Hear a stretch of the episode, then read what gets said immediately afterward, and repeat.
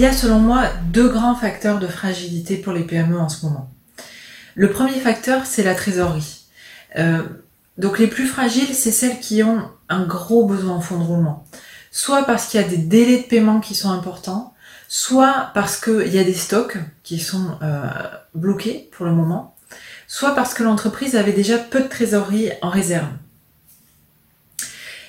Il faut savoir que la trésorerie, c'est, je crois, l'aspect le plus pervers de la gestion quand on est une PME, parce qu'à la fois ça semble très facile à comprendre, euh, il y a des encaissements et des décaissements, et en même temps, c'est peut-être l'aspect le plus complexe, parce qu'il y a une inertie très forte entre les marges générées par l'activité et le compte bancaire, et donc le BFR. Et quand l'activité diminue comme en ce moment, la trésorerie se contracte énormément, et c'est vraiment ça qui doit être géré en priorité. Et ça, ça m'amène au deuxième facteur de fragilité qui est le réseau, euh, ou plutôt l'absence de réseau. Euh, un bon réseau, quand on est une PME, quand on est un entrepreneur, c'est fondamental.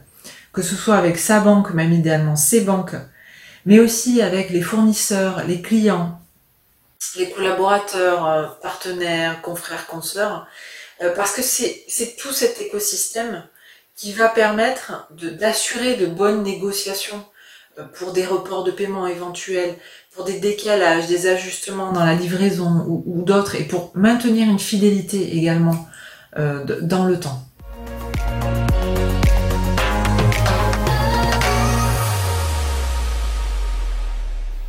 Eh bien, ça dépend des entrepreneurs. Euh, et selon moi, il y a quatre grandes possibilités. Euh, il y a d'abord les entrepreneurs qui ont un profil plutôt patrimonial, et qui ont l'habitude de fonctionner en autofinancement, qui sont peu endettés, euh, qui en général ont un patrimoine important. C'est des entreprises qui sont assez stables, plutôt souvent familiales d'ailleurs.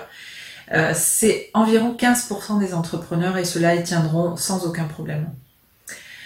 ensuite, il y a deuxième possibilité, c'est l'entrepreneur type tel qu'on l'imagine, l'entrepreneur qui a un bon réseau, qui est un bon gestionnaire, euh, un entrepreneur qui, euh, qui sait s'entourer, qui est résilient.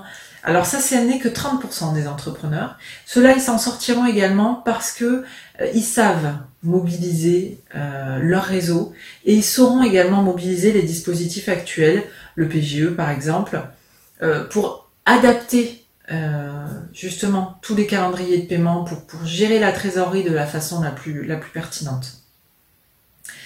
On a ensuite la troisième catégorie qui est l'entrepreneur euh, solo ou duo euh, ou qui, va être entouré de très très peu de collaborateurs avec un profil plutôt euh, hédoniste qui cherche une qualité de vie plutôt spécialisée, plutôt sur un marché de niche.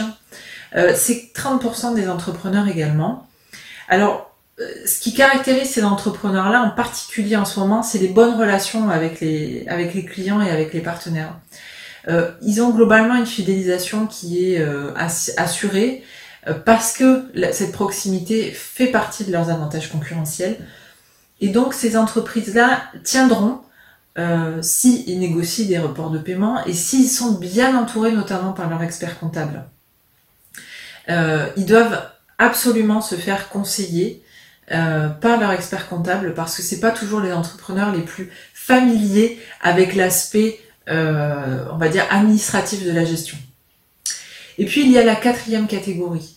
La quatrième catégorie, euh, c'est les plus fragiles, c'est les plus isolés, ceux qui ont peu de réseau, euh, les entreprises en démarrage, qui ont soit un profil commercial, soit un profil technicien, mais qui met très peu de ressources en, réserve, hein, en trésorerie. Et ça, c'est quand même 25% des entreprises, des petites entreprises. Celles-ci ne s'en sortiront pas sans les mesures proposées par le gouvernement. Donc que ce soit la première aide de 1500 euros, le PGE, mais aussi toutes les aides complémentaires à les dispositifs qui ont été mis en place depuis. C'est vraiment euh, la catégorie d'entrepreneurs qui doit absolument mobiliser tous les dispositifs possibles.